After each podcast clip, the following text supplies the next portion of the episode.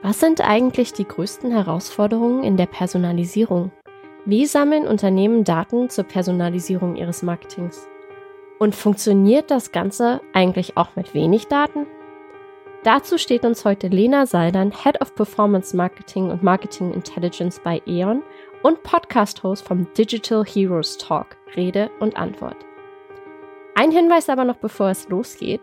Wir sind gerade mitten in der World Certification Week.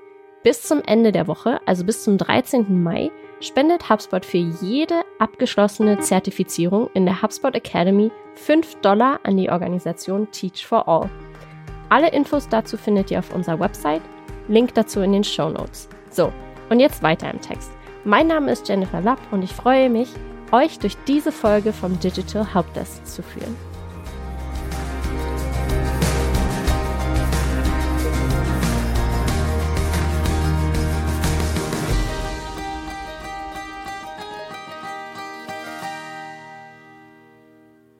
Willkommen zu dieser neuen Folge vom Digital Helpdesk. Heute mit dabei ist die Lena. Lena Seidern ist Head of Performance Marketing und Marketing Intelligence bei E.ON, hat ihren eigenen wundervollen Podcast Digital Heroes Talk und mehr als zehn Jahre Erfahrung im Digital Marketing. Und ich freue mich, dass sie sich heute die Zeit nimmt, ihr Wissen hier in unserem Podcast zu teilen. Willkommen, Lena. Schön, dass du da bist. Hallo, Jenny. Freut mich auch dabei zu sein. Ja, äh, es wird definitiv eine spannende Folge und ich freue mich auf das Gespräch mit dir. Ich bin auch ein Fan von eurem Podcast und äh, ja, bilde mich auch gerne mit euch zusammen weiter. Cool, danke. Das hört man natürlich gerne am Anfang des Podcasts. Für diejenigen, die zum ersten Mal zuhören und das nicht wissen, ähm, ich starte meine Podcast-Folgen mit meinen Gästen immer gerne mit einer Frage, die überhaupt nichts mit unserem Business zu tun hat, einer kurzen Eisbrecherfrage, damit man unsere Gäste auch mal ein bisschen außerhalb kennenlernen kann. Und meine Frage an dich, Lena, ist, wenn du dich mit irgendjemanden, der jemals existiert hat, also lebendig oder nicht, 30 Minuten lang bei einem Kaffee oder Glas Sekt, Wein ähm, treffen und unterhalten könntest, wer wäre das? Warum und worüber würdet ihr reden? Mhm. Ich hatte tatsächlich so eine ähnliche Frage schon irgendwann mal beantworten dürfen. Äh, das war irgendein Führungsseminar, glaube ich. Und deswegen habe ich äh, die Person sofort parat. Also das ist die Vera Birkenbühl. Äh, uh. eine Psychologin, die ich unglaublich toll finde. Also ich habe alle YouTube-Folgen von ihr geschaut. Also die unterhält sich oder hat ist die ist leider gestorben vor einige Zeit, aber hm, davor hat sie verschiedene Vorträge gemacht rund um das Thema Hirnforschung, äh, das Thema Erziehung von Kindern, Kinderpsychologie, Lernverhalten und alles Mögliche oder Unterschiede zwischen Mann, Frau und Co. Äh, auch Führungsseminare hat sie auch äh, oder Managementseminare hat sie auch gemacht in verschiedenen Hochschulen und ich finde sie einfach äh, von, vom Auftreten her mega cool. Also die Frau ist auch fachlich mega fit und ich lerne mit ihr immer sehr gerne. Und ich würde mich gerne schon in diesem Jahrhundert mit ihr zusammensetzen, seitdem sie äh, seit einiger Zeit nicht mehr da ist, um einfach mal zu reflektieren, wie sich die Welt verändert hat, was sagt sie zum aktuellen Verhalten von Menschen, welche Ursachen hat es, vor allem gegebenenfalls auch bei den Kindern, ne, die sich auch mhm. etwas anders entwickelt haben durch äh, das ganze Medienverhalten und Co. Und äh, ja, mit, mit der würde ich gerne ein paar Stunden mal beim Wein verbringen. ja. Das ist voll der interessante Gast oder der interessante Partner für so ein Gespräch. Ich hätte, kommt jetzt total unerwartet, aber ich habe auch eine äh, Verbindung mit Vera Birkenbiel. Und zwar hat äh, meine Mama immer alle ihre Bücher verschlungen zu allen möglichen Themen. Und sie war ja auch eine der ersten, die das Ganze dann auch online gebracht hat. Ja. Also so Content Marketing mäßig genau, genau. Hat. Die hatte auch eine Webseite damals, also die war natürlich auch entsprechend auf dem Level von damals, sagen wir so. Äh, mhm. Äh, man konnte sich einloggen und das Ganze auch runterladen oder sich anmelden durch Passwort und Co. Also das habe ich auch so zumindest in ihren Vorträgen miterlebt. Aber die hat auf jeden Fall noch in den Vorträgen mit diesem Gerät gearbeitet. Ich habe das Fachwort dafür vergessen. Ähm, auf jeden Fall dieses Lampengeräten, also dass man damals statt dem Beamer genutzt hat. Also das hatte ich ja, Overhead-Projektor. Ja, genau, Overhead-Projektor. ja, das hatte ich tatsächlich auch noch in meinen Studienzeiten sozusagen in den ersten Semestern. ja. An alle Zuhörer, ich oute mich jetzt als Ostkind. Das ist war bei uns ein Polylux. So hieß das. Ja, genau, genau. Also ich bin sozusagen, ich, ich habe ja auch ähm, in Jena studiert, ja, auch im Osten äh, und damals zumindest äh, 2005 äh, hatten wir noch das in jedem Hörsaal, ja. Mhm. Cool, da haben wir gleich einen super Einstieg gefunden, finde ich. Wir wollen ja heute vor allem darüber sprechen, wie man sich als Marketer mit Personalisierung beschäftigt, welche Daten gebraucht werden und wie man die Customer Journey für sich nutzen kann. Meine erste Frage an dich, was denkst du ist für Unternehmen die größte Herausforderung bei der Personalisierung? Mhm. Also ich glaube, die erste Herausforderung ist tatsächlich einzusteigen, ja, sich zu trauen, einzusteigen, äh, weil viele empfinden Personalisierung als ein riesiges Projekt. Ist es auch, ja, das ist auch eine riesige Geschichte. Das ist ja ein äh, Projekt. Also das ist äh, nicht so, dass man sagt, okay, ich mache das einmal, so wie eine Anzeige schalten und schauen, was passiert, sondern das muss man erstmal sich gut überlegen, wie gehe ich an die Sache hier ran. Warum? Weil da sind auch mehrere Ressourcen eingebunden, sprich, es ist kein One-Man-Show. Also viele probieren das mit One-Man-Show, aber so ist es leider nicht. Also man braucht äh, mhm. äh, verschiedene kompetente Kollegen im Team, die das Thema auch beherrschen. Also zum einen beispielsweise die Online-Marketeer natürlich, die generell sich auskennen äh, mit dem Thema Website äh, optimieren oder Conversion optimieren oder SEO etc. pp. Also im Großen und Ganzen einfach mal dieses Know-how beherrschen. Dann braucht man Datenmenschen, man braucht Marktforscher beziehungsweise Customer Experience Menschen, die auch das Thema verstehen. Und man braucht auch generell ja kreative Köpfe, ne, die sich auch in die Konsumenten versetzen können und ihre Psychologie auch in, die, in das digitale Verhalten übersetzen können. Also deswegen, ich glaube, die Hauptherausforderung ist tatsächlich erstmal zu verstehen, warum möchte ich das Thema Personalisierung angehen? Welche Ziele habe ich dabei? Äh, habe ich auch die Kompetenzen in meinem Team, um das Thema abzudecken? Habe ich die notwendigen Ressourcen, um das abzudecken? Wie häufig mache ich das? Etc. pp. Also das ist so erstmal aus der Komfortzone rauszugehen und zu analysieren, wo stehe ich gerade mit diesem Thema und habe ich überhaupt die Kraft, den Mut, die Daten, die Kompetenzen, um das Thema ganzheitlich anzugehen. Also das ist die Hauptherausforderung. Alles andere, man hat ja natürlich auch die, in diesen einzelnen Aspekten, die ich gerade genannt habe, also Thema äh, Strategie, Ziele, Produkte, Angebote, die ich habe oder Daten. Man hat noch die jeweiligen Herausforderungen mittendrin, ja. Mhm. Aber das ist sozusagen der erste Schritt, ist überhaupt zu verstehen, warum möchte ich das machen? Kann ich das überhaupt beherrschen? Kann ich überhaupt das angehen? Und was bringt mir das Ganze? Also wie kann ich das auch evaluieren, ob mir das was gebracht hat? Ja. Mhm. Du hast gerade auch das Thema Daten angesprochen. Eine große Herausforderung ist wahrscheinlich, dass viele Unternehmen vielleicht nicht die ausreichend Daten haben, um gute Personalisierung zu betreiben, vielleicht aber auch die Daten nicht richtig nutzen können oder nicht wissen, wie sie sie richtig nutzen können. Funktioniert denn Personalisierung auch mit wenig Daten oder was ist, was ist deine Meinung zu Datenlage in der mhm. Personalisierung? Mhm. Ja, also das Thema Daten bei der Personalisierung ist natürlich das A und O. Ja, ohne Daten mhm. kann man auch nicht personalisieren. Also man fängt schon mit den Daten zu den einzelnen Kunden, also sprich, inwiefern verstehe ich meine Kunden? Weiß ich überhaupt, wer meine Kunden sind? Was zeichnet sie aus? Also Stichwort Persona, aber wir werden wahrscheinlich auch drüber sprechen. Und dann natürlich auch das Thema Daten, die mir aus meinen Online-Plattformen zur Verfügung stehen. Äh, das sind auch so noch die Punkte. Und die Frage ist, was ist weniger, was ist mehr Daten? Also das ist auch so, so eine Frage, so was ist, was ist genügend Daten, um das Thema Personalisierung anzugehen? Und äh, natürlich brauche ich auch einen, einen gewissen Bestandteil an Daten, um überhaupt eine Aktion durchführen zu können. Sprich, wenn ich 300 Menschen anspreche mit dieser Personalisierung, dann ist es wahrscheinlich nicht aussagekräftig. Dann deckt es auch nicht meine Bedürfnisse. Äh, mhm. Und ähm, also ich brauche auch eine gewisse Conversion-Rate, ja. Und aus diesem Grund, sagen wir so, man kann ja auch mit einem kleinen Bestand von Daten im Sinne von mit einem kleinen Segment auch was anfangen, aber dieses Segment muss zumindest eine gewisse Anzahl von Kunden oder User-IDs beinhalten, damit diese Personalisierung nicht irgendwie ein Jahr dauert, sondern damit man auch schon nach mindestens einem Monat oder drei Wochen bis einem Monat zumindest äh, sehen kann, ob das überhaupt Sinn macht, äh, diese Personalisierung fortzusetzen.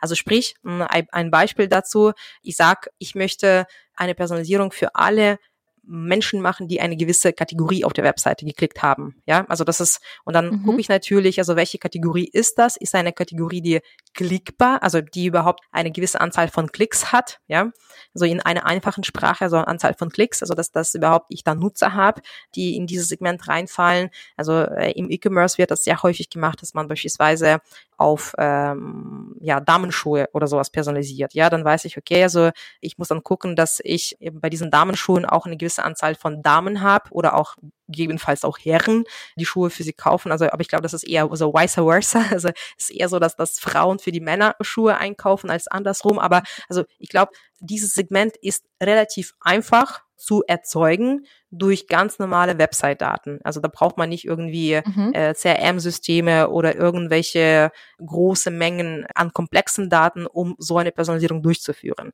Äh, jedoch, man weiß ja durch das Thema Cookie-Gesetze, oder Abschaffung von Third-Party-Data-Tracking hat man doch auch hier und da das Problem, eine genügende Anzahl von Daten zu bekommen, auch äh, Website-Daten, ja, so Website-Verhalten-Daten. Mhm.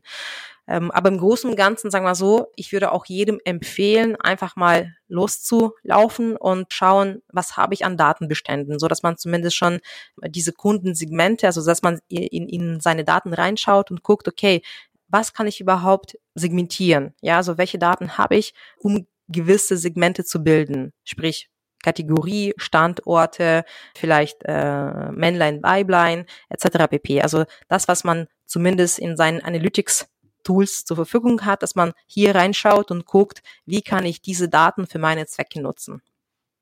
Du hast ja im Beispiel Damenschuhe als Personalisierung gesagt, was man mit wenig Daten personalisieren kann. Kannst du ein Beispiel geben für eine etwas komplexere Personalisierung? Vielleicht irgendwas, an dem du auch gearbeitet hast? Ja, also beispielsweise, was komplexer ist, was man nicht nur Website-basierte Daten beinhaltet, also sprich nicht nur Website-Verhalten, dass man relativ einfach aus beispielsweise Google Analytics als Audiences zusammenstellen kann. Also diejenigen, die sich mit Google Analytics auskennen, wissen, dass man bei den Audiences, ja, also verschiedene Daten ablegen kann oder Verhaltensdaten ablegen kann, zum Beispiel gewisse Standorte, Wiederkehrer, neue Nutzer etc. pp. Also da sind alles die mhm. Audiences oder Remarketing Audiences, sprich die Leute, die ich anhand bestimmter Verhaltensdaten ansprechen möchte. Und es gibt ja auch aber auch noch komplexere Personalisierungen, beispielsweise wenn ich CRM-Daten benötige dafür. Also sprich, ich muss auf mein auf meine Backend-Daten noch zugreifen. Ja, ähm, also wenn ich sage, ich möchte äh, diese Daten kombinieren, äh, das sind Frauen, die beispielsweise schon einen gewissen Einkauf gemacht haben, die bereits einen gewissen Gutschein eingelöst haben und die möchte ich ansprechen mit den neuen Kollektionen beispielsweise. Das ist mhm. eher so eine komplexere Geschichte, die ebenso zum einen einen guten Datenverarbeitungsprozess benötigt natürlich. Also sprich, es muss äh, jemanden geben, die diese Segmente auch zusammenstellt, die diese Segmente auch pflegt, aktualisiert und der auch diese Daten zur Verfügung stellen kann anhand von Segmenten durch bestimmte Tools. Also sowas kann gegebenenfalls nicht mehr mit, allein mit Google Audiences abgedeckt werden, sondern man benötigt auch ein zentrales Datenmanagementsystem. Beispielsweise Adobe oder Salesforce äh, stellen solche Systeme zur Verfügung oder Tilium beispielsweise. Das ist auch so ein Management-Plattform, wo man äh, relativ gut auch die Daten aggregieren kann und aktivieren kann. Und das wird dann komplexer, sagen wir so. Ja, also da muss man schon tieferes Verständnis haben. Äh, man muss auch gucken, ob diese Daten überhaupt zur Verfügung stehen äh, und ob ich als Marketier diese Daten auch richtig mhm. anwenden kann und ob ich auch das Angebot dazu zur Verfügung stellen kann im Sinne von Landingpage mit einem Angebot und ob überhaupt diese ganzen Datenpunkte, die ich sammeln möchte, ob sie überhaupt trackbar sind, sagen wir so, auf der Landingpage, äh, die ich dann bespielen möchte. Also das ist sozusagen etwas kompliziertere Vorgehensweise. Das ist ein Advanced Level, aber somit bekommt man auch eine bessere Conversion, sagen wir so.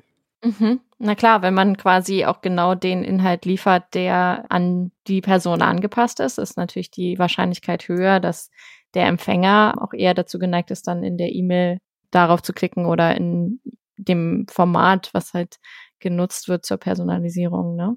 Ja, ganz genau. Also falls ich hier auch ähm, eine kleine Werbung für eine Folge meines Podcasts machen darf. Äh, ich habe mit dem Christoph von Chameleon dazu gesprochen. Mhm.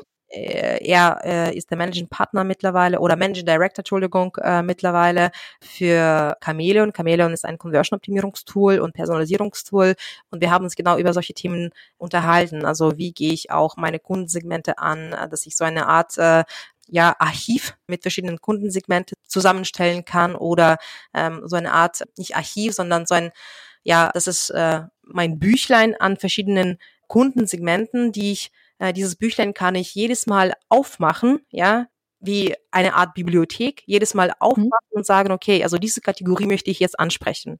Äh, und so geht auch die Personalisierung. Also sprich, ich muss auch diese Daten, die ich ständig verarbeite, ich muss sie ständig äh, immer wieder evaluieren, schauen, äh, wozu sind diese Daten noch gut, wozu sind sie schlecht, also dass ich sie bereinige, gucke ich, mit welchen Verfahren kann ich diese Daten noch aktualisieren, beispielsweise durch verschiedene Kampagnen, durch neue Personalisierungsmaßnahmen oder durch neue Kanäle, beispielsweise durch ein E-Mail-Marketing Marketingkanal, wo ich auch relativ viele Daten erzeugen kann. Und dann gehe ich an die Personalisierung anhand dieses Archives oder diese Bibliothek. Ja. Mhm. Du, du hast ja, also ich verlinke auf jeden Fall diese Folge für das Publikum mit in den Show Notes, damit man mal so einen kleinen Deep Dive machen kann mit dir und dem Christoph. Ich glaube, es ist mega spannend, das Thema. Du hast aber auch in anderen Podcasts und Webinaren schon sehr, sehr viel zu Daten und vor allem auch zu Personas, was ist ja vorhin kurz angesprochen. Wie können Unternehmen ihre Personas richtig nutzen? Ja, also das Thema Personas ist mittlerweile ein sehr strittiges Thema. Äh, also mhm. es gibt Befürworter und hm, Gegner von dem Thema Personas und die habe ich auch schon getroffen. Ja, also es gibt ja Leute sogar ähm, im Bereich Customer Experience, die dann sagen, okay, also Personas, aber so gut anwendbar sind sie auch nicht.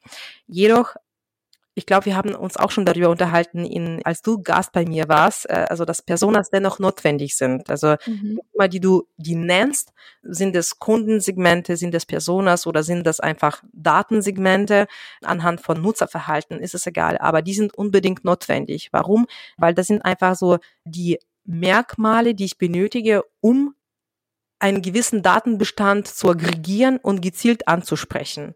Und ich finde es immer schade, dass im Online-Marketing häufig von Daten gesprochen wird, aber diese Daten, die sind personenbezogen, ja, also obwohl man eigentlich keine personenbezogenen Daten mehr erheben kann, sozusagen. Mhm. Man braucht eine gewisse Zustimmung oder eine genaue Zustimmung.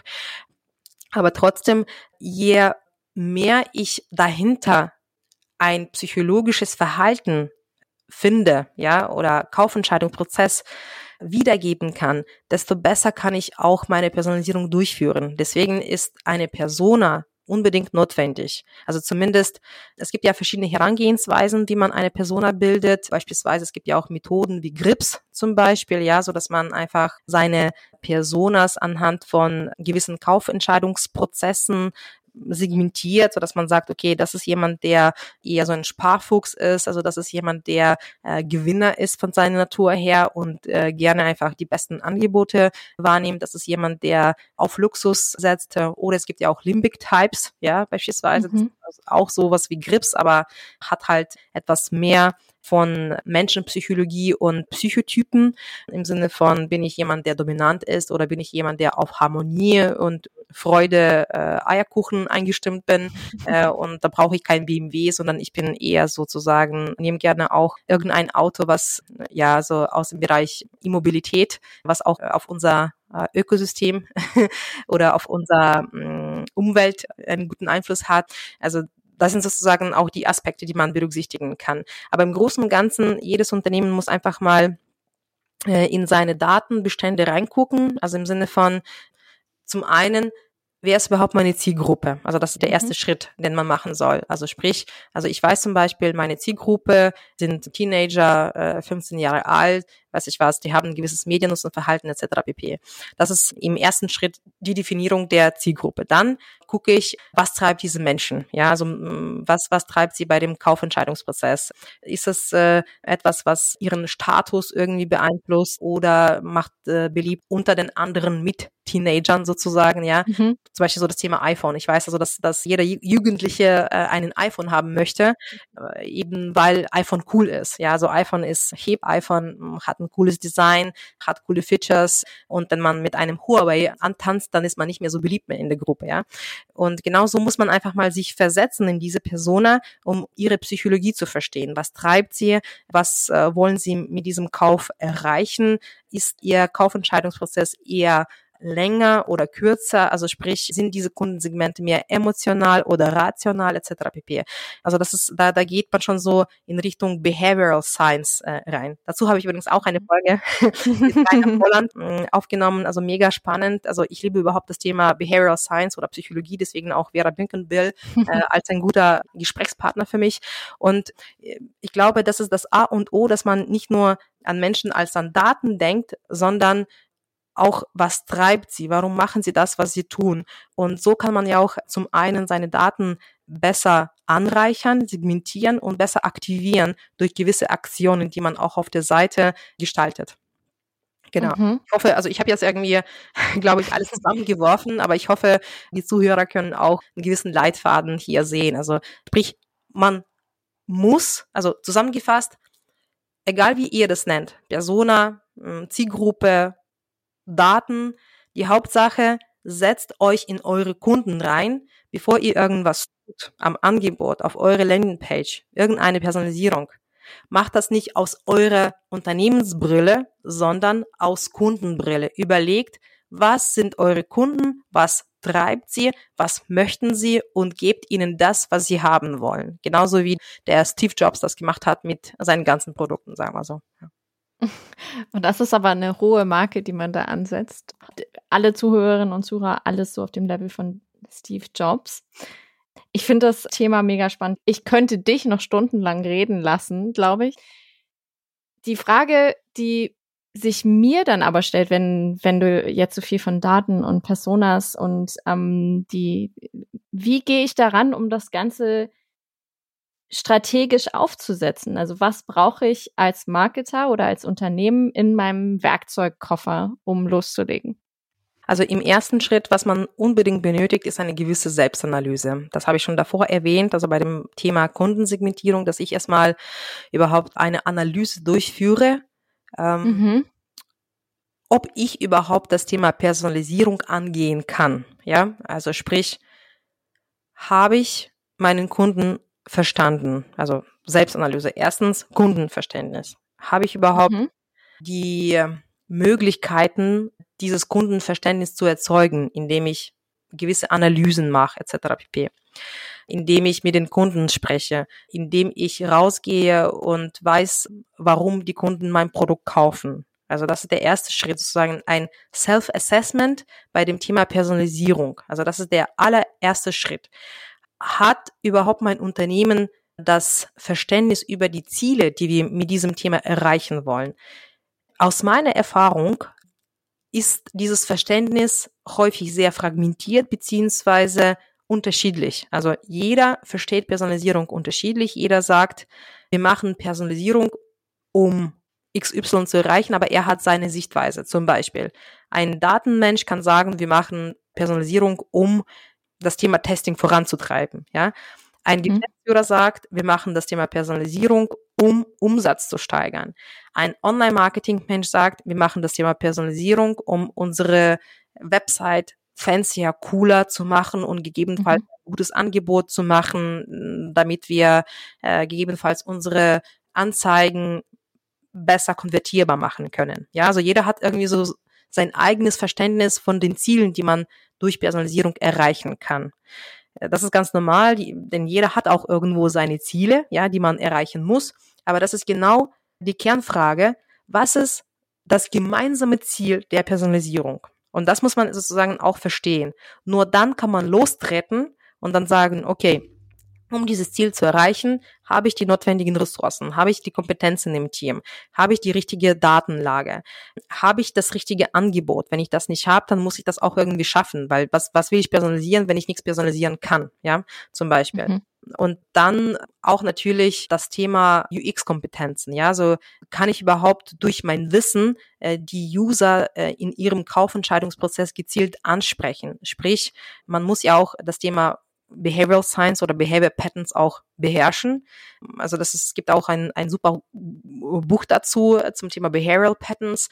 Also jeder User wird durch ähm, einen gewissen Trigger zu einer Aktion geführt. Ja, also zum Beispiel, wenn man eine gewisse Unterstützung von der ganzen Community bekommt, ja, also wenn die ganze Community sagt, etwas ist gut, ja, dann denkt man, aha, ja, das ist gut, deswegen äh, werde ich auch diese Aktion abschließen.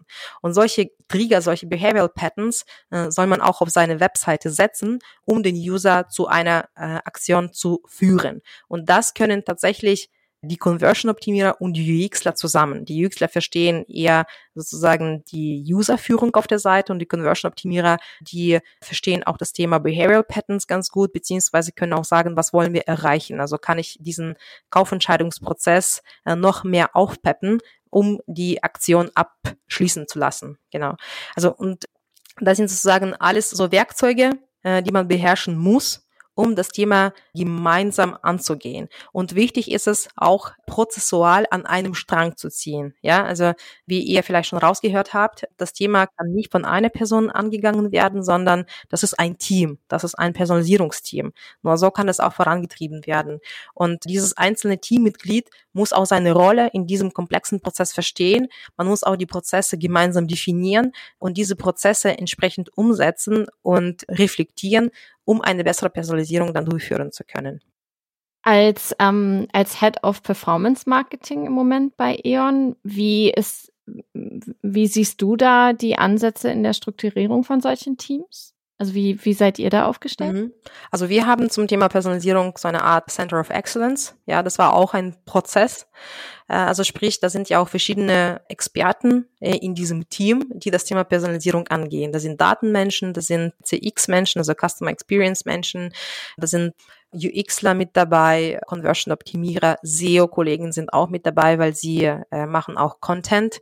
Also da sind sozusagen die direkten Mitglieder des Teams. Und es gibt aber natürlich auch weitere Experten, die einbezogen werden, um so eine Personalisierung durchführen zu können. Sprich beispielsweise ein SEA-Manager kann dann sagen, mhm. hey, lass uns mal eine Personalisierung machen für einen gewissen Keyword-Set, ja, weil ich weiß also, dass diese Menschen beispielsweise auf günstiger Strom gehen, ja, und die können wir personalisieren, indem wir ihnen so eine äh, günstige Seite dann anbieten, ja, und das muss ja auch alles passen, ja, also von, von vorne bis hinten, also wir nennen das End-to-End-Personalisierung und das muss mhm. einfach vorne bis hinten im äh, Conversion Funnel passen. Ja. Und da werden auch solche Experten dann mit einbezogen. Oder natürlich dann wird ein Produktmanager oder Category Manager mit einbezogen, um einfach mal dann zu sagen, konzeptionell, was möchte ich überhaupt erreichen? Also sprich, was ist die Zielsetzung der Kampagne? Was kann ich an dem Angebot anbieten dem Kunden? Ja, und er übergibt im Endeffekt dieses Grobkonzept an das Personalisierungsteam und das Personalisierungsteam vertieft es im Sinne von Personalisierung. Also sprich, welche Daten muss ich dafür zur Verfügung stellen? Wie sieht dann der Conversion Funnel aus? Wie kann ich diese Behavior Patterns setzen? Wie wird es dann eben promoted, also im Endeffekt, was muss ich tun, um mehr Traffic zu beschaffen auf diese Seite, um eine gewisse Signifikanz zu gewährleisten und ähnliches. Ja, also das ist im Endeffekt die Herangehensweise. Das ist schön, wie du das zusammengefasst hast. Das ist einfach das Zusammenspiel aus ganz vielen Funktionalitäten, aus ganz vielen Expertisen, um dafür zu sorgen, dass man es optimal nutzen kann. Und ich finde auch den Namen ganz schön, den ihr dafür benutzt bei euch. Das Center of Excellence ist, glaube ich, so ein, also da, ich glaube, da fürchten sich viele Unternehmen immer noch vor, das Ganze so zusammenzufassen und dafür zu sorgen, dass die Teams so streng zusammenarbeiten müssen, weil das natürlich auch andere Herausforderungen stellt. Ne? Ja, ja, definitiv. Also das ist auch ein gewisser Eingewöhnungsprozess, so würde ich das benennen. Also mhm. sprich, wie in jedem Projektteam gibt es am Anfang eine gewisse Reibungsphase oder Anreibungsphase, äh, wo man einfach genau das erreichen möchte, dass man eine gemeinsame Zielsetzung definiert, gemeinsame Prozesse definiert, Reflexionsphasen mit einbaut, ähm, äh, wo man nochmal die Zusammenarbeit reflektiert und ähnliches. Also das ist äh, schon ein Thema für sich. Ja, das ist so äh, agile Zusammenarbeit und agile Zusammenarbeit hört sich immer so fancy und cool an, aber das ist mhm. eine unglaubliche Selbstmanagementarbeit und Selbst-Awareness-Arbeit, also im Sinne von, dass man auch sich selbst reflektiert in diesem ganzen Prozess. Und da ist auch benötigt, dass man ja sehr offen ist für diese Zusammenarbeit und man braucht auch nicht gute Experten im Sinne von Fachexperten, sondern auch sehr gute Experten im Sinne von äh, offene Zusammenarbeit, Kritikfähigkeit, ja, kreativ wie sagt man das so, diese ganzen Methoden der gemeinsamen Arbeit im Sinne von Kreativität und Co. Also da ist auch sehr viel, sind sehr viele Soft Skills benötigt auch bei so einem Team. Sprich, man kann nicht einfach irgendwelche Leute da zusammenstellen, ja, sondern man mhm. muss davor Gedanken machen, wer würde auch für so ein Team äh, geeignet sein, äh, weil jemand, der beispielsweise, äh, sag mal so, ich nehme so einfach einen, einen Psychotypen, ja, ähm, der sehr auf sich nur schaut und äh, sehr auf Profilieren und, und äh, auf Dominanz äh, ist. Und äh, dann hat er eigentlich in so einem Team nicht zu suchen, weil das wird einfach nicht funktionieren, das wird immer nur knallen. Und es gibt ja immer so verschiedene Menschen und man am besten stellt man, also soll das Team auch sehr divers sein, ja. Mhm. Man sollte also auch Leute zusammenführen, die ihre eigenen Ziele auch zurückstellen können. Genau, richtig. Für ja, das ja. größere Unternehmensziel. Ich glaube, das ist auch eine ganz große Herausforderung, besonders wenn man viele junge Ka Karrieremenschen in Teams zusammenbringt, weil dann immer diese intrinsische Motivation noch dazu kommt, dass man halt sehr viel überperformen möchte, wenn man das mhm, so mhm so ausdrücken kann. Aber man muss natürlich auch dafür sorgen, dass die, dass das Verständnis, also du hast ja am Anfang gesagt, man muss das Persona-Verständnis oder das Kundenverständnis schaffen. Was ich da jetzt raushöre bei dir ist auch, dass du in erster Linie willst, dass deine Teams auch ihr eigenes Selbstverständnis ja. äh, mitbringen können, um zu sehen, wo sind die Stärken, wo sind die Schwächen in ihrer eigenen Persönlichkeit um in einem Team, was nun mal nicht ein Ziel hat, ähm, wie jetzt ein SEO-Team, was sagt, Rankings und Organic Traffic sind meine Hauptziele und um was anderes kümmere ich mich nicht, mhm. sondern Teams, die eben sagen, das ist mein Ziel, aber ich habe übergeordnet natürlich das große Ziel, den Erfolg dieses Center of Excellence zu unterstützen. Ja. Das äh, finde ich sehr, sehr schön von dir formuliert. Ja, ja, und vor allem, wie häufig habe ich erlebt, dass wenn die Rollen und Verantwortungen nicht genau definiert sind, ja, auch in diesem ganzen Prozess, wie häufig knallt es, ja. Mhm. Also auch super wichtig. Zum einen eben dieses Zielverständnis, das ist das eine, aber auch noch dann, wenn das Ziel definiert ist, was ist genau meine Rolle, um dieses Ziel voranzutreiben? Das ist wie bei den Ameisen. Ja, also die Ameisen, die haben auch eine ganz genaue Rolle in diesem ganzen System, wenn sie nach Nahrung suchen. Ja, und äh, genauso muss es auch in einem Team funktionieren, dass jeder auch ein ganz klares Verständnis hat. Was ist meine Rolle? Wie kann ich diesem Ganzen beitragen? Also diese ganzen Zielerreichung beitragen mit meinen Kompetenzen, äh, sowohl im Hard- und äh, Soft Skills Bereich, ja. Mhm. Und wie kann ich das Thema gemeinsam mit anderen Mitgliedern äh, nach vorne treiben. Ich glaube, wir müssen noch mal eine extra Folge machen zum Thema Leadership und Teamführung mit dir, weil ich glaube, du hast da auch ganz viel zu erzählen, wie du deine Teams ja. aufbaust und motivierst und Visionen schaffst. Sehr gerne. Ich würde an der Stelle aber einfach mal sagen, das war eine wundervolle Zusammenfassung, die du gerade nochmal geliefert hast. Ich hoffe, also ich habe auf jeden Fall sehr viel mitgenommen aus dieser Folge. Ich danke dir sehr für deine Zeit und dein Wissen, das du hier mitgebracht hast. Und ich werde versuchen, äh, ich höre es mir gleich alles nochmal an und versuche alles, was du noch nebenbei erwähnt hast, mit in den Shownotes für unsere Zuhörerinnen und Zuhörer zu verlinken. Ansonsten kann man dich ja auch auf LinkedIn und allen klassischen anderen Kanälen finden. Meine ich. Ja, sehr gerne. Also überall einfach connecten. Ähm, also meistens natürlich über die Business-Netzwerke, aber ansonsten einfach gerne anschreiben und äh, man kann sich immer über bestimmte Sachen unterhalten. Übrigens zum Thema Personalisierung. Es gibt von Konversionskraft ein sehr gutes ähm, Pool äh, an Experten, ja, also das ist so ein VIP-Club, äh, sozusagen Ambassador Club von Konversionskraft und dort kann man auch sehr viel voneinander lernen und Konversionskraft hat grundsätzlich einen riesigen Pool an Wissen, was das Thema Personalisierung und Conversion-Optimierung angeht. Also diejenigen, die sich auch bei dem Thema weiterbilden möchten, einfach sich mit diesen Experten verknüpfen, auf die Seite von Konversionskraft reinschauen. Die haben tolle Blogbeiträge zu allen möglichen Personalisierungsthemen. Also ich habe selber einfach von diesen, von diesen Menschen sehr viel gelernt. Ja. Ich glaube, Konversionskraft hat doch auch immer jährlich diesen der beste Konversionsoptimierer des Jahres genau. oder so. Ne? Genau, richtig. Äh, ja. Und sie haben auch eine eigene Konferenz äh, zum mhm. Thema Conversion-Optimierung und Personalisierung. Also äh, einfach mal googeln und angucken. Klasse. Ich pack das einfach alles mit in die Show Notes und der ein oder andere oder die ein oder andere wird auf jeden Fall da fündig, wenn es um Weiterbildung in Sachen Konversionsoptimierung geht. Und damit sind wir auch am Ende unserer Folge heute. Ich danke dir nochmal herzlich für diese super spannende Personalisierungsfolge und an alle Zuhörerinnen und Zuhörer da draußen folgt Lena auf allen möglichen Kanälen und vor allem auf dem Podcast. Da sind immer wundervolle Folgen dabei. Digital Heroes Podcast, wo du die Superhelden der Digitalbranche vorstellst. Das finde ich auch ein sehr cooles Thema.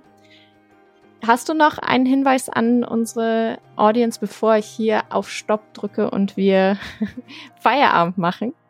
Nee, danke euch fürs Zuhören. Wie schon die Jenny erwähnt hat, gerne auch meinen Podcast folgen oder sich als Gastexperten melden bei mir. Es war ein sehr tolles Gespräch. Danke, Jenny. Ja, ich freue mich immer wieder mal mit dir einen guten Talk zu führen. Ich danke dir. Ciao. Ciao.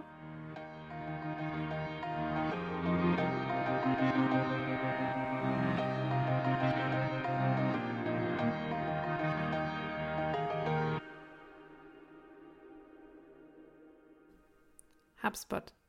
Wachstum mit System.